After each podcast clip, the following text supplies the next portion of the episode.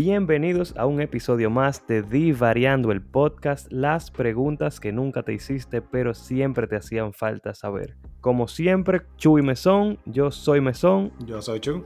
Mesón, tú sabes que yo me he dado cuenta con este podcast. ¿El qué? ¿A ti no te ha pasado que a veces tú estás discutiendo con alguien o hablando con algo, con alguien y como que pasa la conversación y como a los tres días tú te quedas como, che, yo debí responder esto? Sí, me, pasa y sé para dónde tú vas. Yo, yo vivo en ese estado ahora. Hay veces que yo estoy escuchando el podcast de nosotros, así, cuando voy a trabajo o algo así, y yo, coño, yo, yo debí decir esta vaina.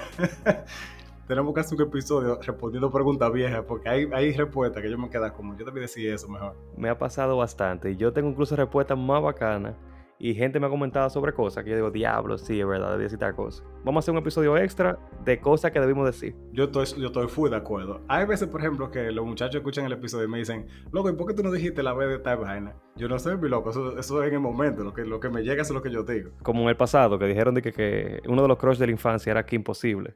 Diablo, sí. Yo, eh, o sea, yo me arrepiento de que no dijimos que imposible. Eso debimos haberlo dicho, aunque sea al final así, ay, que imposible, antes de, antes de cambiar la pregunta fuertemente. Pero nada, ya eso saldrá en el episodio especial.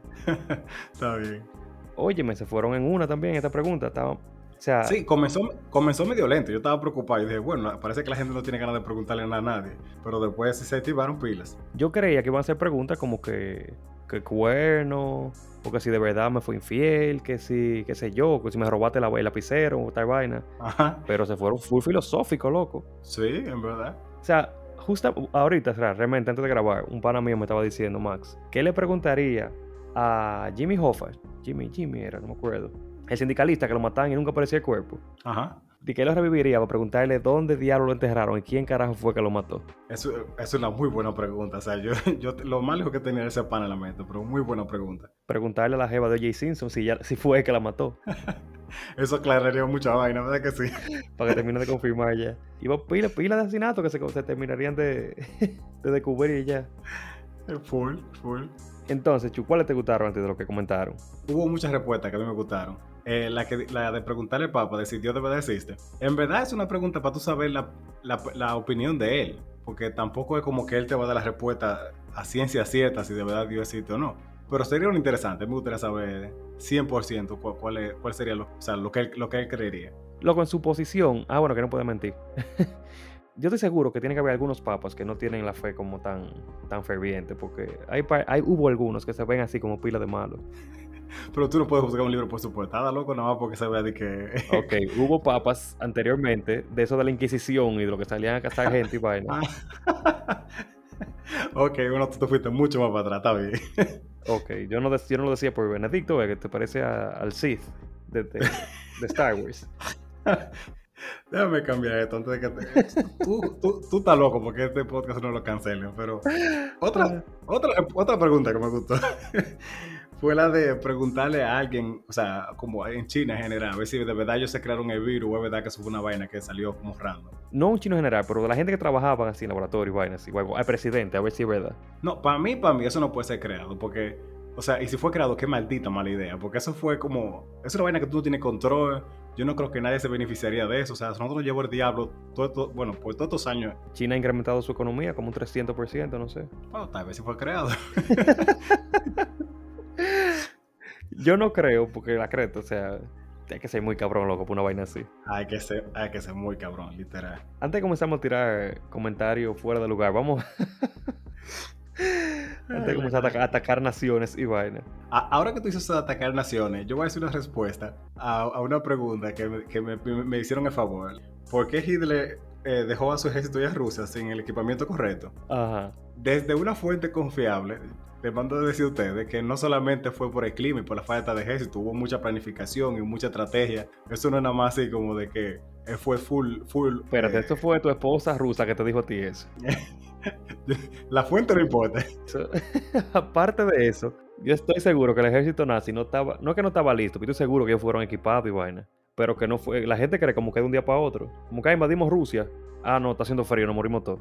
Ahí, yo me imagino que duraron meses. Que batallando, que diablo, que entre frío, la montaña, llegó el invierno nos está llevando el diablo, las armas resulta que se oxidaron, que las armas de nosotros no, no funcionan en frío, que los caballos se están muriendo, Y ahí están los rusos cabalgando oso con hacha, hacha cálida, no sé. hacha de fuego. No, no, pero lo que te digo, no, no, solamente fue en condiciones climáticas, hubo mucha planificación y mucha estrategia de parte del ejército ruso también. No, sí, claro. Y la resistencia también, porque aguantar, o sea... La verdad la respuesta que me dieron era, mucho más larga, pues yo no me acuerdo. Tú combatías en Rusia, tú combatías en, China, o sea, en un continente básicamente. Porque los rusos conocen su territorio. Tú estás en un territorio que tú no conoces, con una gente que tiene... Más grande que el diablo, pues cierto. Exacto, más grande que el diablo, sin saber por dónde coger, que no ven ni miedo, tiene que ser un lío. Yo hubiese sido de un, soldado alemán y me un tiro. pasando, trabajo. Pues tú eres loco. Y sale de esa vaina ya. Oye, pero claro. Mira, a mí me dio pila de risa la de la familia Rosario, para saber si la herencia de la familia Rosario existe o no. hay, preguntas tan random que, uno no va a tener que reírse, porque imagínate. Yo estoy súper seguro que todo el mundo está claro que no, que eso no existe. Para los que no saben, la familia Rosario son. Yo no quiero insultarlo, pero son una de pendejos que creen que tienen 3 trillones de euros en una herencia de Francia, creo que. Y tienen como. que ellos tienen como un año loco o más dejándose tumbar por los abogados de que reclamando su herencia y vaina.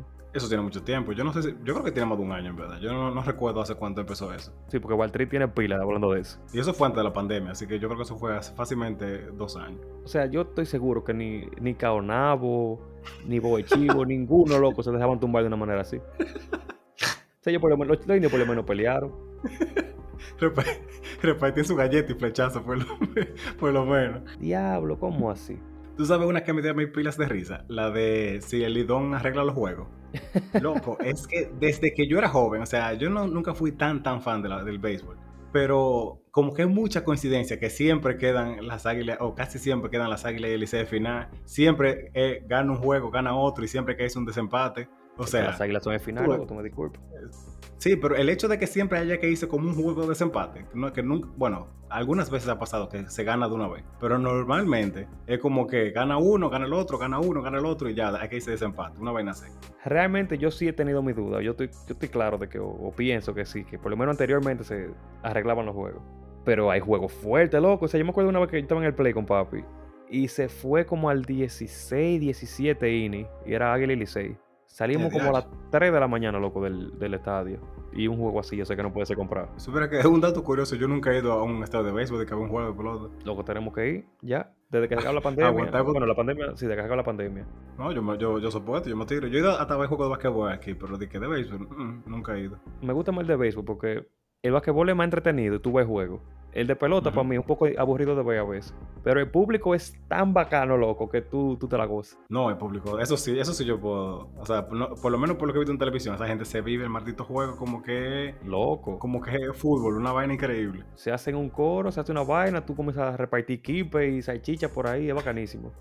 okay. Todo el mundo ahumado, no se llama tanto pleito como lo de basquetbol. Mm, yo no diría eso, yo, yo sé de, alguien que le partí una botella en, un juego de, de béisbol, pero está bien. Yo he visto balazos solo con juego de basquetbol y tú me disculpas. no, está, bien, una competencia. Pero está bien.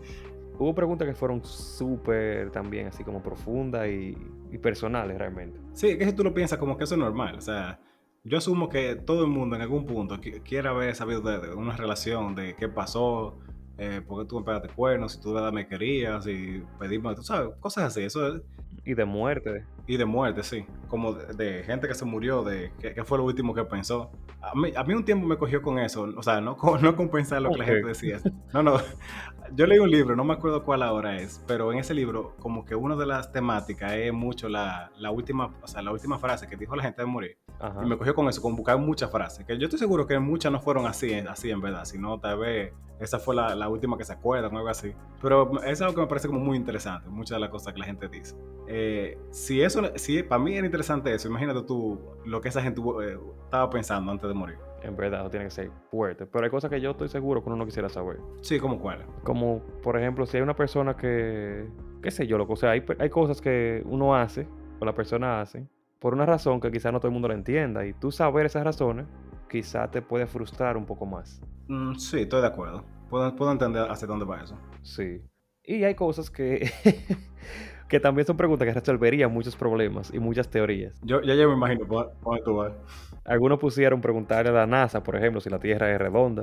Como no puede decir mentira, va a afirmar si es o no es y así se termina toda la teoría conspirativa o el Pentágono si los extraterrestres existen. Esa, esa, es una de las respuestas mías. O sea, yo no diría Pentágono, sino el área, área 51, 51 era. Sí.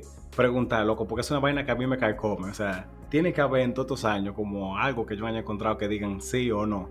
Pero la de la, que la Tierra es plana no, es que si, si, tú le puedes preguntar a la NASA como el científico más respetado del mundo, y esta maldita gente como quiera va a seguir forzando de, no, no, a, él, le metió un hechizo, eso, eso es lo que él cree. O sea, esa gente siempre le busca una vuelta. Bueno, sí, porque es que no puede decir mentira, pero si él se lo cree, técnicamente, no está hablando mentira, aunque sea falso. pero es verdad. Sí, es verdad. Pero haciendo un paréntesis en las preguntas, con eso de los aliens, loco, no sé si tú supiste que ahora el... No tengo la, la, la idea correcta, no de completa, pero yo sé que con el gobierno de Trump se cumplió hace poco una resolución que él había dejado de que los archivos del Pentágono relacionados a contactos no extraterrestres, sino de objetos voladores no identificados, ovnis, tenían que ser ya libres, como que tenían que ser expuestos. Y ellos comenzaron a tirar un viaje de documentos y a afirmar de cosas que sí, dicen, ok, si esto es una nave, si esto vuela raro y si no sabemos qué es esto. Y ahora hay un par de vainas heavísimas sobre los, eh, no alien, pero sobre los ovnis. Que no es lo yo, yo recuerdo cuando, cuando sacan esos documentos. Y la verdad, es, primero es pila de extenso. Y está, escrito, creo que a propósito está, escrito de una forma que está aburrida. Eh. Pues yo lo comencé a leer y no lo terminé. Pero, men, o sea, de las pocas cosas que yo vi ahí, es que yo sabía. También uno no puede asumir que eso necesariamente tiene que ser como un extraterrestre. Puede ser, por ejemplo, que los rusos o los chinos estaban probando un, avión diferente y, no, querían decirlo. Puede ser, uno no sabe. Hay una nave rarísima, loco, hay que vuelan para adelante y para atrás. sí. Entonces, o sea, son ovnis, son objetos voladores no, identificados, no necesariamente de otro planeta. Pero tan heavy porque hay información que uno siempre ha tenido, escuchado y leído desde niño y que todo el mundo está fascinado con esa vaina. Ahora que van a, ahora que van a salir teorías y disparate y vaina. Tú vas a ver. Sí, porque ahora van a estar fundamentados en eso, ¿no? Que tal día y contar video y fulano dijo y, por ahí se van a ir uno. Incluso hubo testimonios de, de pilotos que dicen, yo vi una vaina rarísima ahí, yo no sé qué carajo es eso, y está registrado ahí. Y los videos ya por fin no son grabados en una cámara de B3. en la peor resolución posible y siempre está oscuro. Diablo. una vaina de un campo así, grabado como un ni con una cámara, yo no sé cómo. Hay un comediante, yo no me acuerdo cómo se llama, que dice eso, de que, que todo lo sobrenatural siempre emite como onda electromagnética, porque nunca hay una foto bien de, de pie grande o de monto de lago Loch, siempre la cámara se daña, siempre es una vaina rarísima. Yo no sé si tuviste Gravity Falls, en el capítulo que él está tratando de, de fotografar monstruos justamente, que tiene como 67 cámaras y todos se joden. Para mí que tiene que ser algo así que pasa, porque es que no es normal. Loco, yo amo Gravity Falls, eso es de verdad una de las mejores series. Es una, una joya moderna. Entonces, Chu, ¿qué más tú dices de las cosas que tú preguntarías así? No, en el caso de la mía, loco, yo tengo dos preguntas. Primero, quien sea que se inventó la martita caja rápida en el supermercado, ¿por qué la pone tan lejos de la, de la, de la maldita salida? Esa es, la, primera pregunta que yo quiero saber. ¿Tú no te has fijado que siempre que tú enfoques el supermercado, la caja rápida está como al final de las cajas así?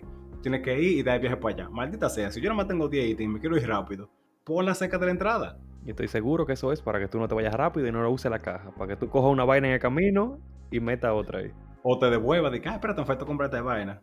Coño, maldita táctica para hacerle que uno gaste más cuatro. ¿Y cuál es la otra? No, esa es la primera. La otra que tenía también era la, de los extraterrestres. Pero ya, como ya se la mencionamos, no, no la voy a incluir. Pero fuera de eso, a mí me gustaría preguntarle a muchos de mis profesores, de, por ejemplo, no, tengo algunos en específico, que no voy a decir nombre porque no viene el caso, pero de ver cómo ellos me percibían a mí, o sea, cuando yo era estudiante. Porque en general, por ejemplo, yo siempre, siempre creía o sentí que yo era como un muy buen estudiante, pero tal vez mm. eh, mi compañero era muy bruto, o, no sé, o tal vez como, ¿saben? En el sentido de la percepción que uno transmite. Yo espero que ningún compañero tuyo esté escuchando esta vaina. No, o sea, yo dije tal vez, yo no estoy diciendo que, yo no estoy diciendo que, nadie, que nadie sea bruto, ni mucho menos. Tú estás diciendo que así tú lo percibías. Que no, que yo percibía que yo era muy inteligente, eso es lo que yo dije. Y yo quisiera saber cuál era la percepción de, de mis profesores. Principalmente de lo que yo le tenía mucho respeto, porque hay algunos que de verdad no me importa. Pero lo que yo le tengo como mucho respeto y son gente que marcaron mi vida, eh, sí me gustaría saber, eh, genuinamente. Yo sé que si hay profesores que yo respetaba y me gustaba la clase, ellos me van a ver súper bien. pero yo sé que la mayoría eran clases que no me importaban y van a decir que yo soy la persona más ratrera de este universo. No, pues muchos de los cuentos que tú me has hecho, yo estoy, yo estoy seguro. seguro de que sí. Yo, yo, me imagino que si esa gente descubre que tú eres profesor ahora, le va a dar un ataque. No, a, mí, a, mí, a, mí, no me importa mucho, pero los que sí me importaban, yo sé que van a decir que no, que yo soy una persona que da y que bueno. Porque hay clases que yo sentía que no valían la pena y simplemente uno no iba o contaba la, la ausencia. Pero yo pasaba ya, todo bien. Si no, yo siempre contaba las ausencias en la clase que no me importaba. Y decía, ok, tengo 13 horas, ok, yo dividía, 5 a principio de semestre, eh, qué sé yo, 6 al final y las otras ya para, por si acaso, por una emergencia. Para día, pa día en específico. sí. Pero yo siempre pasaba bien y pasaba regularmente en A, porque eran clases que yo sentía que no valía la pena ni siquiera ir, porque eran fáciles, no, no como que yo lo dejaba quemar. No, entiendo, entiendo.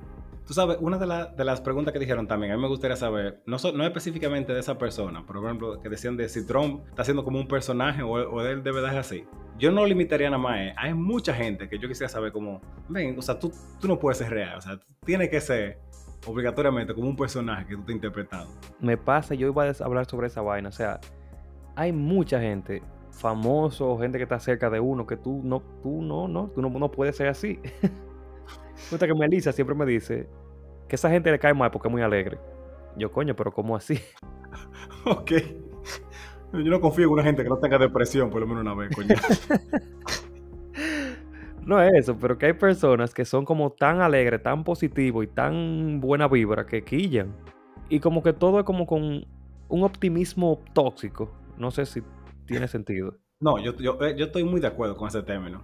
Hay gente okay. que es, literalmente, esa es la, forma, la mejor forma de decirlo, tóxicamente optimista. O sea, no está mal, tú siempre tienes que tener una buena actitud y todo, pero a ese nivel así, como de que tú lo ves que se lo está dando el diablo. No, ahí está mal. Y ya, sí, ya eso es exagerar. Es como que, ah, no, mira, eh, me llevan un pie. Ah, no te preocupes, que hay gente que vive sin eso. Está todo, es verdad. Hay gente que no tiene los dos pies, loco, no estamos hablando de esa gente, de ti, o sea. A mí no me importa todo el mundo, o sea, acabo de perder un pie. Amiga, date, amiga, date cuenta. Y con casos como que son cositas, como que, ah, mira, no tengo para comer. Tranquilo, no ni siquiera poner otro ejemplo. Tranquilo, todo se va a solucionar. Al tercer día que tú estás muriéndote de hambre y la otra gente al lado de ti muerte la risa, corriendo, tú lo que quieres es comerle un hígado, comerle el hígado, una vaina así, loco. Porque es que no. No, yo te entiendo full. Señores, de verdad, señores, escuchen. Si ustedes están escuchando eso, ustedes son así o conocen a alguien, tengan cuidado con lo que ustedes dicen, porque aunque suene positivo, usted puede estar jodiendo más a otra gente. Hay momentos que si una persona viene y que no sonríe, que todo se va a solucionar, yo le hago una sonrisa en el cocote porque no estoy para eso. le hago una sonrisa como el guasón, de que la boca. ah. Tú vas a poner a sonreír coñazo para toda la vida. Ah. Ay, Dios. Pero no, realmente. Mira, Chu, de la mía, hubo una que me gustó mucho, fue Yomar que la puso. Que él preguntó básicamente a presidentes, expresidentes y presidentes actu actuales si esas razones de verdad le hicieron, por ejemplo, él preguntó a Nixon si fue una guerra, lo que él hizo, o sea, la, la, la guerra contra las drogas. Ajá. Si de verdad fue una guerra contra las drogas o fue algo como racista que él hizo. Yo estoy muy seguro que fue una buena pila racista. sí, yo también. Pero, para estar seguro, para estar claro, porque tú sabes que siempre hay una, una segunda. No, claro. Dijo Caputín a cuántas personas él se ha llevado en el medio para poder estar donde él está. Y hay cosas así que realmente yo quisiera saber entre tanto presidentes, expresidentes, personas así de, de, de, de talaje, personas que yo, que la Madre Teresa, no diciendo que ella haya hecho nada malo, tampoco digo lo contrario, pero que tú sabes que están ahí glorificadas y tú no sabes si es de verdad porque hicieron eso por un buen motivo o la cogieron a ellos como, como ejemplo, aunque lo hayan hecho con una segunda intención, pila de mala. Sí, eh, de hecho, eso es algo que yo no sé, yo no fue en TikTok que yo vi que hay un pana que hace eso, como que dice algunas de las cosas que normalmente no se dicen de, de Gandhi, de Luther King y de gente así. No siempre sí. son cosas que súper malas, como de, eh, mató cuatro gente. O sea, no, o sea, hay veces que son cosas como relativamente normal, pero te, te ayuda un poco a quitar ese, esa imagen tan, como tú dices, glorificada de, de, de, la persona. Sí, también yo estoy a favor de eso, pero también un poco en contra. Porque muchas veces analizamos las cosas con el tiempo de nosotros. Mm, Por también, ejemplo, verdad. La Madre Teresa, una cosa que se le critica mucho es que ella bautizaba a los niños en el cristianismo, incluso si eran eh, musulmanes, si eran de indios, si eran del islamismo, del hinduismo, lo que sea, ¿verdad? Ajá. Está bien, o sea, ahora mismo eso está mal. Y en su tiempo quizás también está mal porque tú estás imponiendo una ideología. Pero yo estoy seguro Sí. que ella posiblemente lo haya hecho con una buena intención, porque ella creía que lo estaba salvando. No es correcto, pero no una mala intención. ¿Mm? También es como, eh, eh, como tú dices, influye mucho el contexto. Porque, o sea, uno no puede pensar que tal vez decía, como no, usted todo está mal, tiene que ser cristiano, obligado. Tal vez era literalmente como de, bueno, déjame yo aprovechar, ¿verdad? Ah, me faltó una. Y algo que yo quisiera saber es sentarme con Bumburi, Enrique Bumburi, y que me diga de dónde diablo, tú, tú sabes por dónde yo voy, de dónde diablo es sacar la letra de muchas de sus canciones. Casi se me olvida eso, qué bueno que me acuerdo. Para los que no sepan quién es Bumburi, que lo dudo porque tiene una voz muy única en el mundo, es el vocalista de Héroe- o era el vocalista de Héroe de Silencio. Y hay cosas que Bumburi salta como de, men, ¿cómo diablos tú escribiste eso? O sea, ¿de dónde diablos te ocurrió? No es que son malas, pero son como cosas tan únicas, vamos a decirlo no tiene así. sentido. Por, por, pedacito tiene sentido. Si tú Ajá, escuchas la canción entera, no mucho, pero, pero hay chines que sí tienen sentido. Hay muchas canciones que tienen sentido completo, pero la mayoría, tú coges una línea, un verso o quizá un, una estrofa, un párrafo y tiene sentido ese párrafo. Con el siguiente ya lo perdiste, no hay nada. Se un, fue. de- un desmadre de, de una vez. Para mí que él se da su notita y después de ahí, Va- vamos a escribir. sí, puede que no. Eh, ahí ve a los otros, de que tú sabías que las palabras fueron raíces. y el otro dijo, ¿qué? Sí, sí. Y las calles son como dunas. Es mequilla la gente que, que se va en una, de que no, porque la profundidad de Bumburi y que esto y lo otro, y que loco, esa letra, y yo, manín, eso no tiene sentido. No me vengas con eso, que si tú no me... No me Explícamelo, fuerza. ven. Explícamelo. No, no, pues tú no entenderías. No, no, no, explícamelo. Y no hay forma. No, no, no.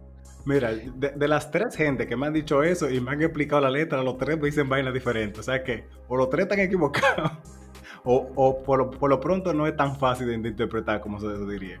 Loco, él mismo no sabe. Tú- le han preguntado, eh, no me acuerdo con qué canción fue, que le preguntaron, ¿tú estabas high en ese momento? Dijo, sí. Yo no me acordaba después lo que había escrito, pero estaba ahí. Y eso está ahí plasmado. Plasmado en un documental creo que de Netflix. Que si van a comenzar a criticar a nosotros primero, vayan y vean y después ven a hablar, vaina. burda. Ay, Dios. Chu, a mí me surgió una, una pregunta con una respuesta que yo estaba pensando en este programa. O sea, en, este, en esta pregunta pasada. Ok. Y es, ¿qué te ha dicho a ti una persona mayor, o sea, un anciano, que se te haya quedado marcado? Con mi respuesta te voy a explicar por qué fue que me llegó esa pregunta. Eh, de una persona así mayor, eh, lo que a mí siempre se me ha quedado fue mi abuela. Mi abuela un día, yo ni siquiera me acuerdo por qué fue que estábamos hablando, o sea, por qué llegamos al tema, pero mi abuela era el tipo de gente con mucha personalidad. O sea, mi- para que tú entiendas, mi abuela se fue a los 12 años de su casa porque ella dijo que no le iba a aguantar miedo a nadie, ni siquiera a su mamá, para que, para que tú entiendas qué, qué tan hardcore esa mujer. Yo entendí que ella era hardcore Pero- cuando ella te dijo a ti, bebé, que las rosas mataban. No, no, esa fue mi otra abuela. Ah, ok. Oh, oh, son dos diferentes. Sí, la, la- la de las flores fue mi abuela de parte de madre, la que, de parte de padre, la que estoy diciendo de parte de madre. Wow, una infancia hermosa. No, mis abuelas eran un personaje, las dos. Yo la, la- quiero muchísimo. Pero ella me dijo una vez, yo no sé por qué estaba discutiendo, ella dijo, eh, mira, mijo, la tierra es más grande que yo y yo la piso todos los días. Tú jamás puedes dejar que a ti nadie te pisotee. Tú tienes que luchar por la Eh. cosa que tú crees. Pipo. Aun- aunque tú te equivocado, pero si tú de verdad crees en eso, por nada más por eso vale la pena luchar. Y eso se me quedó a mí, loco. Yo recuerdo, yo era súper joven, o sea, cuando ella me dijo eso. Y eso se me quedó a mí como para toda la vida. Cada vez que yo pienso en ella, yo recuerdo desde ese momento. ¿Te puedo robar esa frase? Bueno, es de ella, o sea, pero claro, o sea, adelante. Dile que yo la voy a usar también. Yo voy a decir, ella la bola de Chuchi dijo tal cosa, ya. Yo no puedo decirle porque ella se murió, pero, pero está bien. Ok, pues lo voy a hacer con mucho respeto, pero esa frase está demasiado de esto. No, te digo, eso me marcó para toda la vida, loco. Mierda, mano. La mía también fue mi abuelo. Y para explicarte es, porque yo estaba pensando sobre personajes famosos que están como glorificados, pero que posiblemente han tenido su segunda intención. Que conste que lo que yo voy a decir me lo dijo mi abuelo. Si alguien tiene alguna queja, alguna vaina, puede ir a hablar con él. Ok, ya yo, ya yo veo. Yo les mando su dirección y pueden ir. Él está encantado de tirarle cuatro horas de una charla de lo que yo voy a decir. Ok, Resulta que mi abuelo era policía en los tiempos de Trujillo y antes de. ya yo. Ay, Cristo, Sí. yo veo. Pero yo no voy a decir que Trujillo era bueno, tranquilo. Ok, está bien. Pero no hay quien le hable a ese señor de Camaño ni de las hermanas Mirabal. Ok. ¿Qué ¿Y pasa? por qué? Yo, o sea, cuando estaba, él es muy, obviamente como era policía y en el tiempo de la tiranía, él es muy a rajatabla, una persona esto es así y ya. Entonces él te ponía, a, te sentaba o te paraba y te decía, ok, ¿quién fue Camaño de Ños? Yo, Camaño fue un héroe en los tiempos de la de los tiempos de Trujillo, que en los tiempos de después de... Sí, no. Yo, papá, ¿cómo que no? Yo tengo el libro ahí. Usted no sabe nada y el libro tampoco. Yo, okay, diga. Eso es una fuga de una, de una gente de antes, pero está bien. Esa frase exactamente. Usted no sabe nada ni el libro tampoco. Eso es, mira, de esa generación, así, trademark. entonces le decía, papá, entonces para usted me pregunta si yo no sé nada.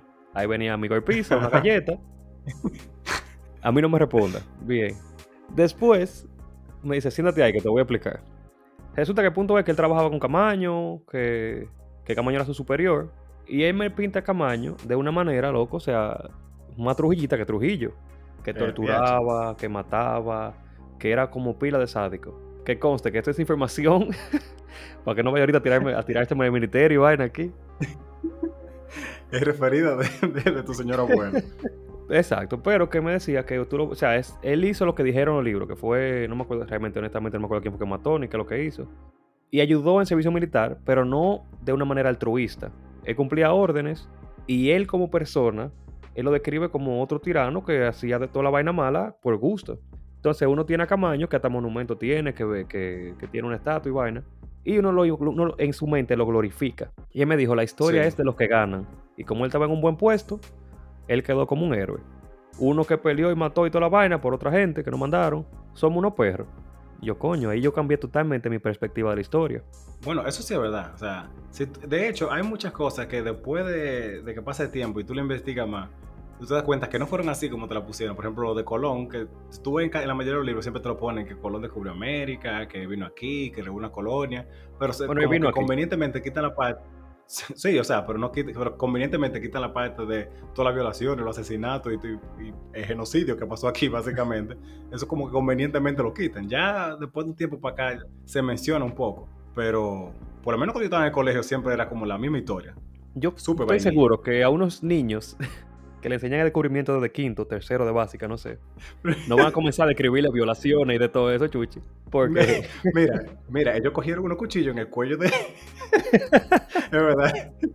Eso, eso, es verdad, eso, es algo que yo no creo que deberían decir. Y, y Colón tomó al pequeño indio y le destrozó el ano. No, Chuchi, eso no se dice. es verdad, es verdad. Está bien. Había un sancocho de indios.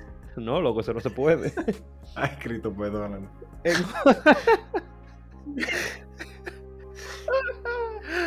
Otra que me dice. Yo siempre, pensé, yo siempre pensé que este podcast iba, a llegar por lo menos al episodio 20, pero imagínate, no. ¿Qué va a ser? Tenemos 16, vamos a ver. Ajá.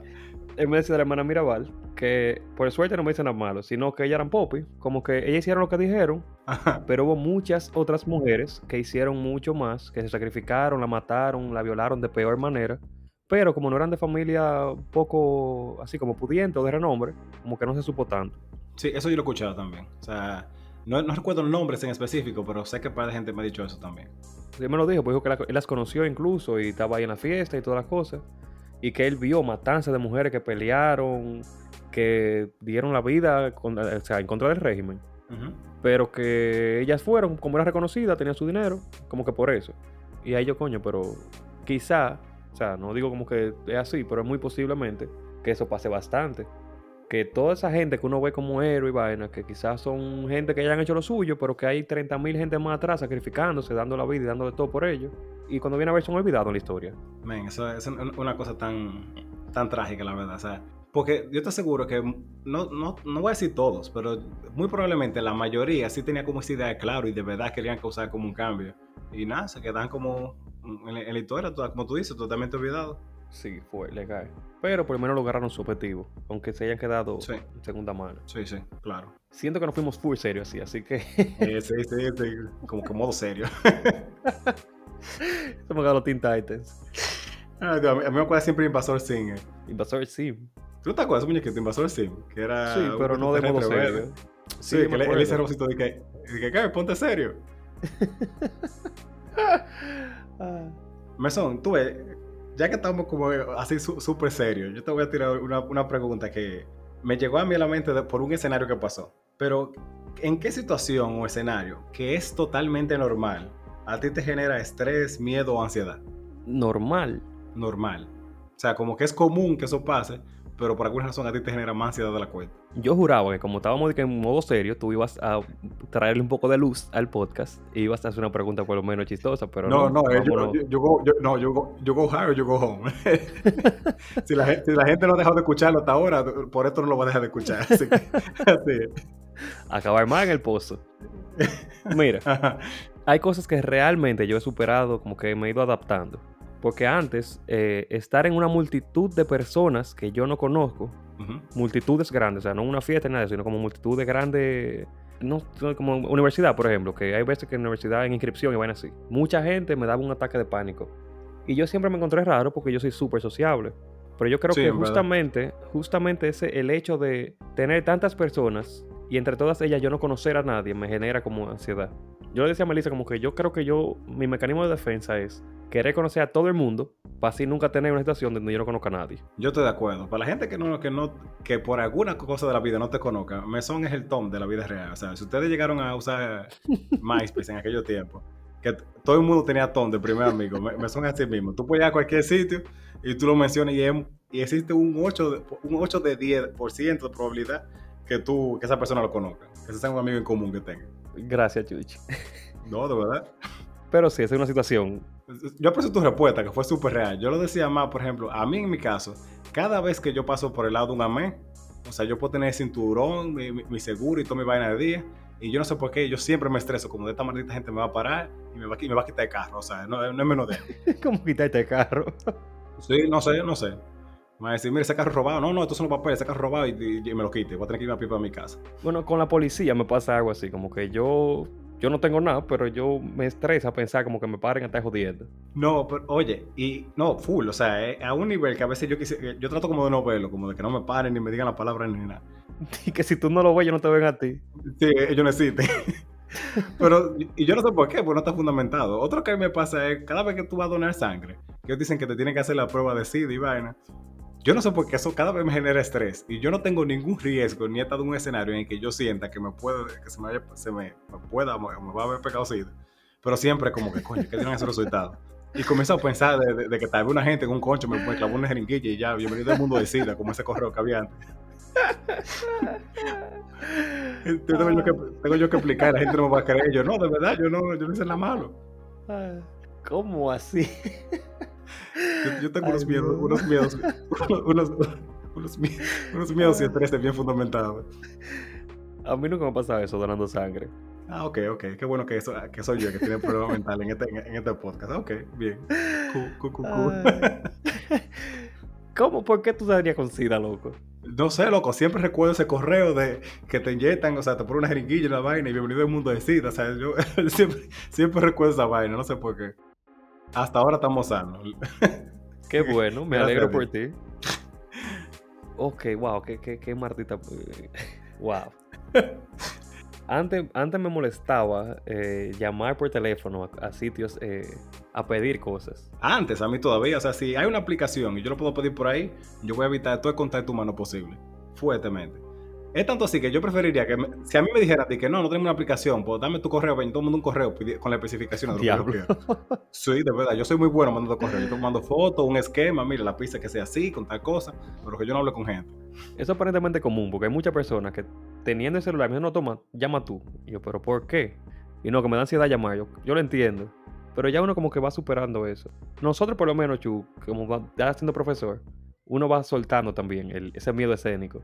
Sí, en verdad sí. Eso yo tengo que. Yo, tal vez hacer un ching en, ahora, relajando, pero eh, al principio, cuando yo comenzaba a dar clases, o sea, a mí me daba una ansiedad del diablo. O sea, aunque yo me supiera todo el material, yo siempre me. bueno, todavía yo hago eso, de leerme el libro de vez en cuando, o sea, como para refrescar cosas que uno no se le, no se le olvide. Loco, los primeros días de clase, con, una, con un grupo nuevo que tú no conoces, qué estrés siempre una vaina. Tú no sabes cómo va a ser grupo, si van a responder bien, si alguna de las cosas que tú normalmente intentas con ellos funcionan o no.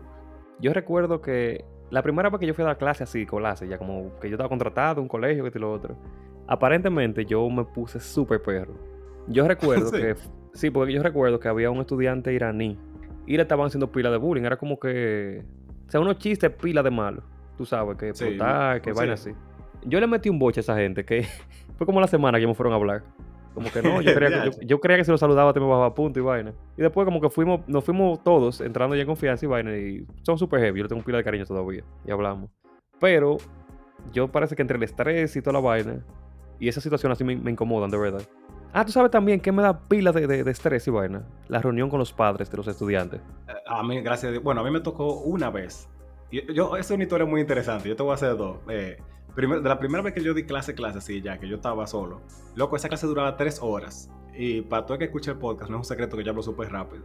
Loco, pues yo no sé si estaba tan estresado que, que yo di esa clase de tres horas en 30 minutos. Todo el material, todo en 30 minutos contados. Que los muchos dijeron, ya, y ya, ya, a mí no me quedaba más nada que decir, pues yo di todo el materia y yo, sí, ya, imagínense.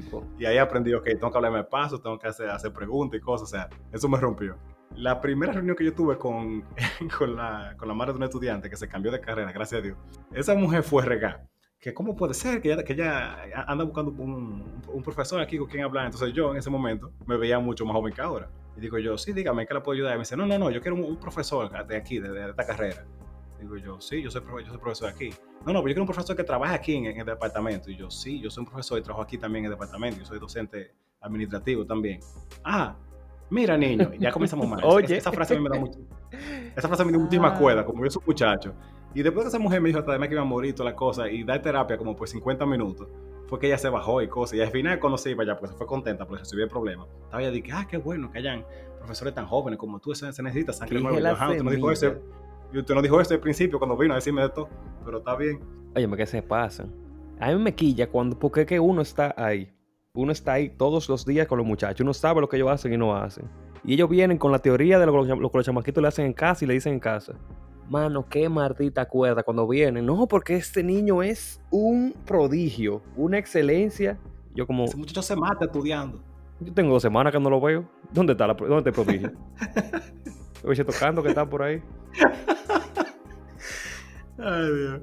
Chuchi, vamos a seguir profundo entonces, porque ya vamos, vamos a hacerlo serio. Vamos a hacer este programa serio. ok, ok. Chu, ¿qué es algo que tú notas que está súper fucked up, como que de verdad está mal? Y es como que, ok, como que todo el mundo está heavy con eso. Men, o sea, cada vez que yo veo, hay, son, son dos vertientes, pero por ejemplo, yo no sé en tu caso, pero hay padres, cuando yo voy a veces al, hospital, que tengo, tengo, que trabajar y cosas, yo veo que hay padres que tienen al hijo, o sea, como que ese muchacho solo que le da su santa gana. Literal, brincando, embromando, toda la cosa. O sea, cuando yo estaba en un sitio y yo estaba jodiendo mucho, mi papá nada más me tenía que ver. Y no de que verme con ojos así como, hmm, no, verme normal. Y yo, ok, déjame dejar lo que sea que yo estoy haciendo, sentarme y dar un buen servicio y respirar. Eso es lo único que yo voy a hacer. Nada. Pero tu papá me mira a mí y yo siento que lo único que tengo que hacer es dar, un buen servicio y respirar. y tú me disculpas. no, ok, ok. Yo reconozco que mi papá tiene una cara medio eh, arisca, vamos, a decirlo. Medio. Ah, pues se le fue la mitad de la cara. Pero lo que voy es que yo no entiendo cómo están esos padres que dejan así a los muchachos como. Y tú le, y yo le he dicho, doña, o sea, por favor, controla a su muchacho en lo que, ah, imagínate que yo voy a hacer. ¿Cómo que usted va a hacer? Rómpale la boca. A, mí me, o sea. o sea, yo no puedo darle. Claro, o sea, obviamente. Pero a mí no me dejaban inventar ni bromar mucho. Era estarse tranquilo ahí y ya. Y hay, alguna, y hay una corriente como ahora que lo ve eso como súper bien. Y como, sí, no, es que tú tienes que tratar al muchacho así. O sea, yo no estoy diciendo que ustedes los jaten a palo y le den un trauma al muchacho. Pero háblale con, con autoridad. Tú eres, tú eres, papá. Controla tu loco. Mira, hay cosas. Yo no estoy de acuerdo con que le den golpe a los muchachos. No, yo Muchas personas van a estar en contra de, o sea, en contra de eso, pero para mí no hay que darle. Pero eso es, si tú lo educas desde pequeño, tú lo castigas con castigo bien, como que estás supuesto a eso, o lo premias con acciones buenas. Que tu niño sea una persona funcional, no un maldito loco que anda por ahí mordiendo gente. sí. Porque para mí, si tú actúas como un animal, vamos a dormirte. pero no, todo el mundo va a pensar como yo. No, pero ya, sin ya, o sea, hay uno debe, o sea, los padres tienen que saber. Para mí, coño, eh, espérate, ya, ya me quillé. Eso es lo que está mal. Que la gente ve, como que la gente ve que ser padre es una, como que ya agarramos, majamos, tenemos muchacho y ya, soy padre. Si usted no sabe nada ni de, crianza, de psicología, de alimentación infantil, antes usted tiene nueve meses para prepararse. O sea, eso no es un bebé espontáneo. Si usted sabe que lo va a tener, investigue algo, porque le crean pila de trauma alimenticio, psicológico, de personalidad, de le crean de todo, y es simplemente por ser unos bugarrones como padre. Y después el problema va, entonces después culpa tuya. No, porque yo no entiendo por qué tú eres así. No sé, si tú hubieras ido a terapia nueve meses antes de esto, tal vez yo creo que no hubiera, no hubiera pasado, pero imagínate. O no hubiese pagado tus traumas conmigo. Gracias. Conmigo, fuertemente. Diablo. Pero eso está súper mal, como que esa vaina del diablo. No, y en esa misma línea, que eso yo lo entiendo un ching más. Pero yo he visto mucho que hay padres como que obligan a un muchacho a hacer algo. Que tiene que estar en ballet, que tiene que estar en piano. O sea, está bien. Yo entiendo que hay actividades que tú, que tú como adulto entiendes potencial a largo plazo. Por ejemplo, aprender inglés, eso es una necesidad, siendo objetivo. Yo no soy, no soy proamericano ni nada, eso es, eso es objetivo. Sí. Eh, saber tocar un instrumento, por ejemplo, saber limpiar tu cuarto, organizar, planchar, cosas así. Esas son cosas normales, ¿verdad? Pero si el muchacho tuyo no le gusta, por ejemplo, el basquetbol, o la pelota, o el karate, y tú tienes forzado ahí porque tú quieres, hay otro deporte, hay otra cosa. Habla con él, trata de buscar algo que le guste, pero no, es como que te tiene que gustar obligado. Y lo que hace eso al final es que hay muchachos que le coja odio a eso, o lo haga porque tú quieres y eventual, el día que pueda se va a dar y no lo vuelve a hacer más. aprendió un tiempo a tocar piano y, y después ya, no, yo no sé, yo, sé que sabía tocar canciones, pero ya. Loco, elegirle una carrera universitaria porque es lo que tú quieres. ¿Tú sabes lo que es eso? Miequina, eso es muy común. Él va a tener que vivir su vida entera con ese trabajo y no fue algo que ni siquiera él decidió. Porque si él no le gustó después y él lo decidió, la cagó él. Pero tú joderle la vida a una gente haciendo que estudie una vaina que cuando viene a ver no va, no va, ¿cómo llama? No va a practicar, no va a vivir de eso. Le va a coger odio y lo que va a tener es una vaina ahí totalmente inútil. Con un trauma también porque se va a sentir súper mal. Diablo, mano, ¿cómo así? Sí, de verdad. O sea, yo tengo estudiantes que me, que me han dicho, ¿no? Yo estoy estudiando esto porque a mí me pidieron estudiar una carrera cualquiera y mi mejor amigo está estudiando esto, y yo dije, bueno, pues vamos para acá, para por lo menos estar juntos. Pero yo esto no lo voy a ejercer nunca. De verdad, me lo he dicho en mi cara. Por lo menos le, lo cogió por un amigo, pero ¿sabes que Yo conozco padres que le dicen, tú no vas a estudiar eso porque eso, eso es una mariconería. Ya le hemos dicho, aquí en este país carrera nada más es medicina, derecho y ingeniería. Todo lo otro es, chiripero, ya. Monticulebra. No, no, es, no, es tu trabajo. Monticulebra, sí. Pero miren, y partiendo de, dos personas que tienen experiencia cambiándose de carrera, obviamente yo nunca a nivel como, como mi querido amigo Mesón, que tiene un PhD en eso, pero si usted, se siente, usted se siente en un escenario que no le gusta, yo sé que eso da miedo y que es incómodo, pero tú sabes en tu corazón lo que tú quieres hacer. Y en mi experiencia, por lo menos, después de que yo me cambié, a mí me, comenzó a ir muy bien en la vida en general. O sea, porque de que, me gustaba y, como, que las cosas cambian. O sea, es increíble como el efecto que tiene. Tú no haces, a, tú verte expuesto a algo que no te gusta por tanto fucking tiempo. Ya, pues se fue, se fue serio este episodio. Sí, está súper serio. Mira, hay una vaina antes de, antes de pasar a otra pregunta. Hay una vaina que yo no, de verdad, me, preocupa, que es tan normal aquí. Y es referencia pedofílica, loco, como que súper, súper así, chilling. ¿Cómo así? ¿De qué estamos hablando? Estamos en la carrera todavía. no, no, no. Yo estoy hablando de cosas que me quillan que son normales. Ah, ok, ok, ok. Que es la pregunta original. Ah, sí, ¿verdad? Loco, o sea, aquí yo he conocido padres y madres, madres, principalmente madres realmente, que le llevan 12 años a, las hijas. Le llevan 11 años. Y eso es súper normal. Se ve mucho.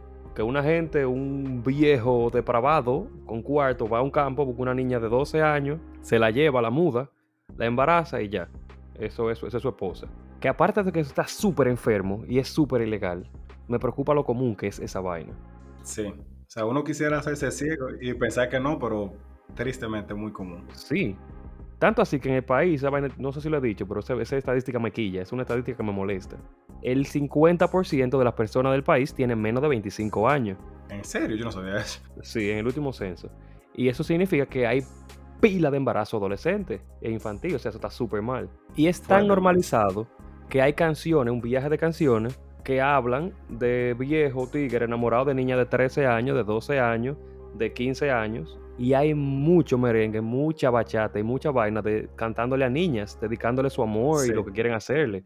y ponen esa maldita canción en cualquier discoteca, en cualquier vaina, y la gente la canta como que eso es normal. A mi niña de 13 ah, años. Ah, pero si Roche canta una canción ahí, no, ya no, ¿cómo puede ser que eso, eso atenta contra la moral del país? que también, que también, ¿verdad? Pero Roche. Pero Roche por lo menos es, una gente fiel a, su principio, tú ves, como que no, no te lo disfraza. Esta gente te lo pone con una poesía que tú... Hay canciones, para este sincero, que después de viejo, que yo le he escuchado un par de veces, que yo como que, men, pero esta canción está muy mal. O sea... Sí, loco, muy mal. Y son como tan normalizadas que uno ni mente le da. de verdad. Mesón, yo, como ya casi estamos terminando, para ir en un, en un, sentido relativamente como más, más suave, ¿qué es algo que tú tienes que hacer siempre antes de dormir? Y no me venga de que cepillarme y bañarme, porque verdad, eso obviamente, sino algo que tal vez no es muy común que tú hagas, que siempre tienes que hacer antes de dormir. Mira, lo que yo hago comúnmente para dormir es lo menos recomendable y de verdad yo no tengo que dejar de hacerlo. no, no, no es nada sexual, tranquilo. No, no, yo, yo, estoy en expectativa. no, no, es, súper sencillo. Es algo súper sencillo, es jugar. O sea... Pues está bien, eso no No, yo juego una clase de juegos, el Knockout City que estamos jugando. Son oh juegos súper activos, súper vainas, que cuando yo... Es un juego de dodgeball. Cuando yo me duermo, yo sigo viendo la pelota y la vaina atrapada en la mente. Es verdad, cuando nosotros jugamos Minecraft antes de, antes, o sea, tarde, antes de contar, yo me dormía tranquilito. Pero después de Knockout, yo estoy así temblando, es como que con combustión en la cama, como que lo que pasa. Ahí me coge con jugar o Dragon Ball, o juegos de pelea, o, o vaina de, de, tiro, o Knockout City, que son juegos que me ponen súper ansioso y me activan. Y yo me duermo viendo toda esa luz en la cabeza así. duro como una hora y media para poder dormirme. Ay, me creo.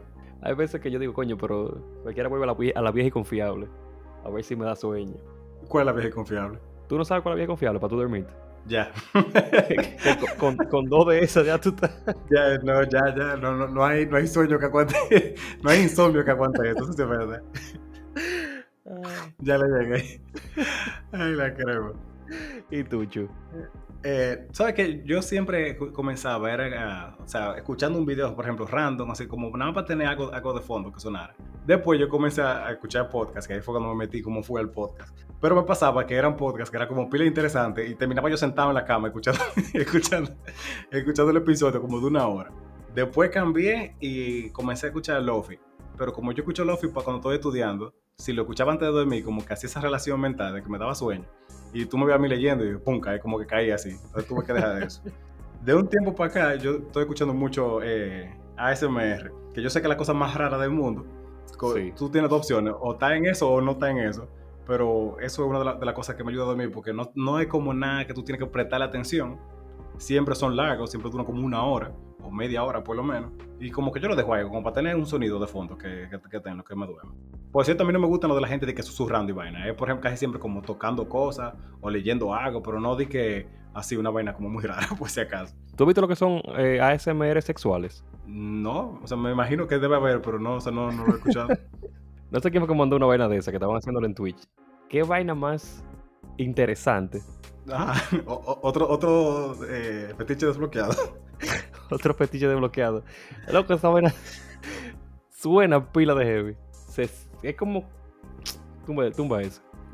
No, yo te entiendo, man, de verdad. yo te digo, yo, yo era así también, como que lo juzgaba pila, pero después de que ya como que tú get into it, como que es bien. Interesante. Es interesante, sí, sí, sí. Sí, sí.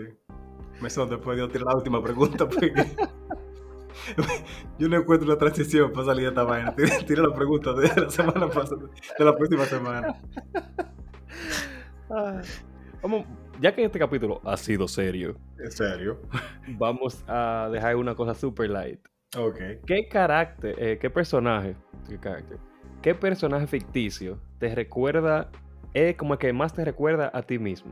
Pero recuerda que sean así como qué buena pregunta, qué buena pregunta. Yo tengo, yo tengo dos, pero hay uno que yo siempre he dicho que es ese. Qué buena pregunta. Ya, hasta envidia me da que yo no haya dicho. Bien, entonces, señores. Síganos en todas nuestras redes sociales.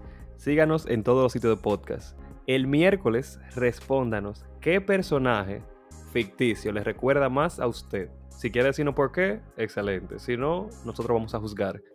Señor, entonces manténganse siempre activos con nosotros. Díganos si les gustó este episodio así serio, porque verdad, también hay que variar un poco las cosas. Y nada, nos veremos en la próxima semana y recuerden, Divaren. Siempre Divaren.